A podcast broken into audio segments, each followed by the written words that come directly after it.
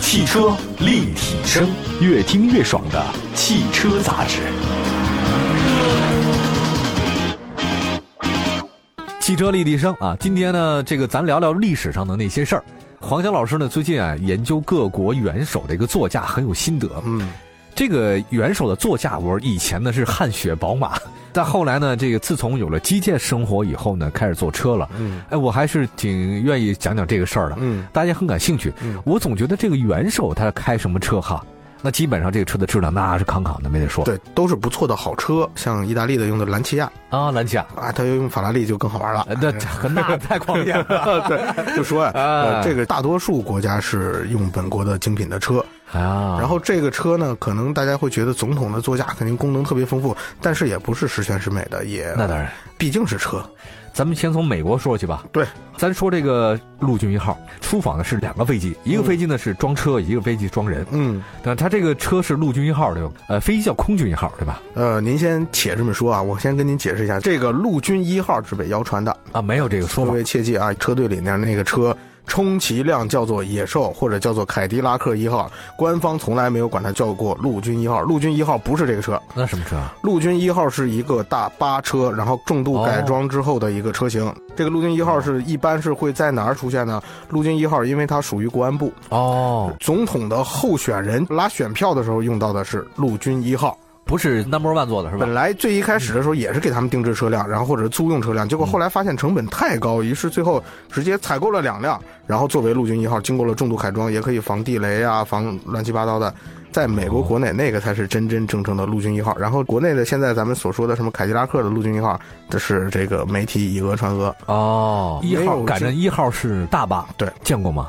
大家可以到网上搜这个。有有张照片是吧？呃，请大家用英文搜陆军一号啊，中文搜出来一大堆这个就凯迪拉克的这个车，这个实际呃哦叫凯迪拉克零一或者叫野兽，这个野兽，野兽哦，咱说说车队，车队说有点意思。嗯一开始呢，这个它的标准配置是什么？标准配置是头、中、尾。嗯嗯，嗯然后头呢是这个先锋车队，先锋车队你就可以理解成是这个古时候咱们中国打仗的先锋官，后啊，前开不道正开道，前不正义先锋官，哎哎，这个遇水搭桥，这啊个逢山开路对，啊，然后是有路检车，有领航车，有这个开道车，这个就大家比较好理解啊。然后中间呢是核心的车队，嗯核心的车队呢就是这个总统的专车，也就是这个凯迪拉克一号，嗯，然后后面跟的是保镖车，保哦镖车后面呢跟的是什么？跟的是干扰车，干扰车就电屏蔽什么电子信号呀，等等等等的，或者预先发现危险呀，预警车是这么一个感觉的。哦，然后再之后呢是一个支援车，然后再之后是一个指挥车，指挥车是直接跟美军呃联系的联系的，哎如果沟通的这车如型哎果出现什么情况进行保护呀什么的。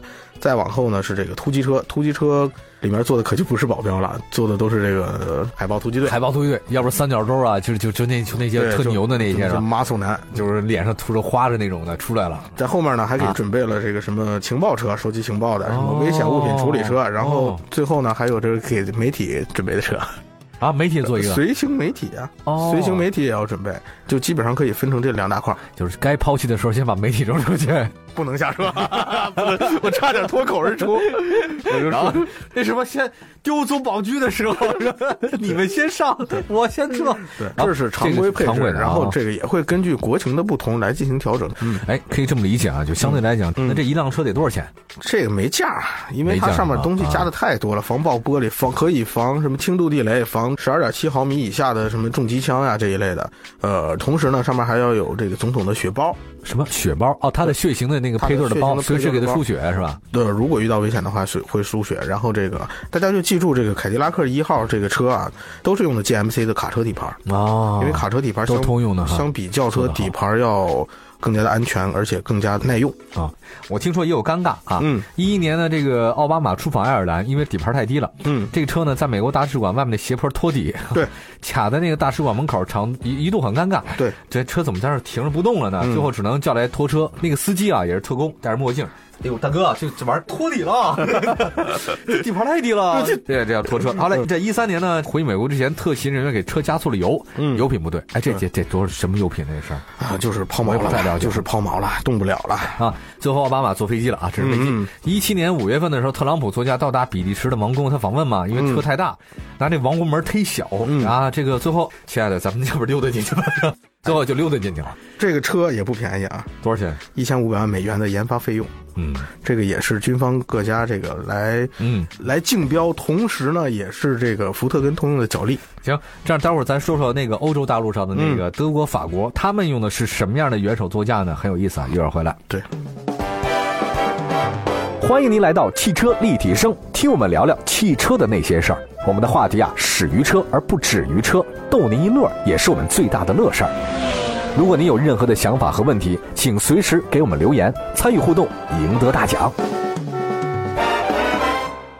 今天呢特别有意思，请嗯黄强老师呢说说元首的一个座驾啊。嗯我今天讲的这个第一个是呃美国的哈，接下来讲德国总理，他都知道这个奔宝奥应该是德系三强嘛，对吧？对其实德国的总理最开始用的是什么呢？最早是用奔驰啊，啊，用完奔驰之后呢，用的是宝马七系。然后这时候奔驰其实跟劳斯莱斯已经拉开了这个差距。嗯呃，但是你要知道，是奔驰从诞生之日一直到六七十年代左右的时候，一直都是大佬，是是谁都无法去撼没动错，这个没地错，位。对呃，在之后呢，奔驰的这个车跟不上它的需求了，然后它从宝马七系呢又换成了全新一代的奥迪 A 八。奥迪 A 八可以说是当时震动市场的一款车型，呃，在各个方面，包括轻量化呀，包括这个呃 Quattro 呀等等表现都是非常之强。呃，后来啊又换成了大众的辉腾，还有人走辉腾呢，施罗德后来这个把这个座驾换成了大众辉腾，然后默克尔呢在二零零五年上任的时候又一次选了奥迪的 A 八。啊其实我觉得这个可能算是个人选择吧，我看了一下啊，这个德国的那个媒体统计过十四位当今德国政府要务员的座驾，嗯其中两个呢是坐七，对呃一个坐辉腾，一个坐奔驰 E，嗯还一个坐 A 六，一个坐普锐斯，对另外一个呢骑自行车，呃，另还有七个人呢全部选择各种版本的奥迪 A 八作为座驾，也就是说，坐奥迪 A 八的占了绝大多数，是呃占了一半嘛，啊，对其他的就各自分嘛，可以，哦我觉得这个一方面是，首先车都不弱，啊都首先挺好车都是对对对非常好的车，然后，呃，可能是这个什么政府需求啊之类的这些东西，他们也之间也要经过竞标嘛，嗯，竞标之后才能最最终决定谁来拿这个车，可能会考虑什么成本呀、啊等等方面的东西，对对对对对。而且跟个人喜好也有关系。是个人喜好嘛？那你看他个人风格嘛？嗯，哎，这是德国的哈，嗯在这个，所以在德国，大家觉得奥迪车也是相当不错的车型。嗯，在德国奥迪是很强的，但是买豪华车还是奔驰，买奔驰的是吧嗯还是奔驰 E 级是主力销量车型，然后普通一点的这个这个家用级的豪华车呢，还是这个 A 四为主。哦，奥迪 A 四然后再往下走一点是迈腾，啊，迈腾了对，迈腾。宝马你也说过嘛，它是叫叫什么驾驶者之车，啊，就是口号不是那驾驭者之车嘛。然后它玩的是一些偏细分小众的嗯市场，哦，可以这么理解。这么回事儿。哎呀，宝马跟奔驰在德国本土之外的北美也是混得顺风顺水，然后嗯奥迪呢是在这个中国跟德国两个国家混得比较不错。嗯嗯，各自都有喜好不同嘛。对对对，哎，这说完了德国，咱不能不说这个法国了。嗯，说起马克龙了，他用了一个 DS 作为总统座驾是吧？是 DS 一直以来就有这个总统座驾这传统，早在没记错的话是六几年、五几年的时候，这 DS 一出世，首先它的表现就非常的好，嗯它的第一款车推出来以后就迅速畅销。其实咱们也能看出来，法国现在的这个本土的法国的车企有 PSA，有这个雷诺。嗯，然后呢，雷诺其实显然格调是不太符合于这个法国总统来做的。啊这它也不是说雷诺不能做好车，但是气质不太一样。气质不太一样。但是嗯 PSA 的 DS 呢是足以满足这个气质的。嗯，法国的前身是奥朗德嘛，嗯，这奥朗德呢，这用的是 DS 五 Hybrid 四，就是一个混合动力的混嘛合。动力的车。哎，做了一个这个这个座驾。对那么在一二年的时候呢，奥朗德做这个车就做奥艾丽舍宫。嗯，那么当时他他给车加了一个天窗，为什么呢？他想那个招手嘛。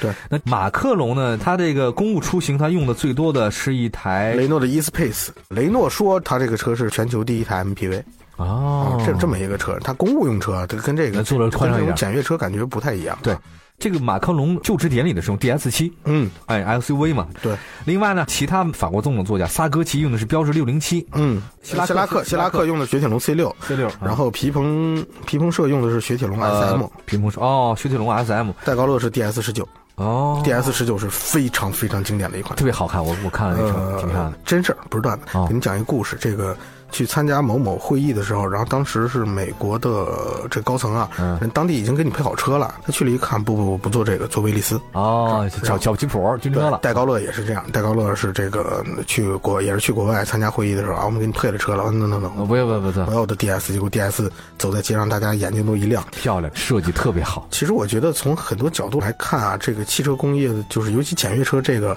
是能彰显国力的那种感觉。谢谢黄强老师给我们讲了很多汽车的历史啊，尤其是元首座驾那些事儿。谢谢黄强老师，大家可以看看。对好吧，谢谢黄强，我们下次再见，拜拜。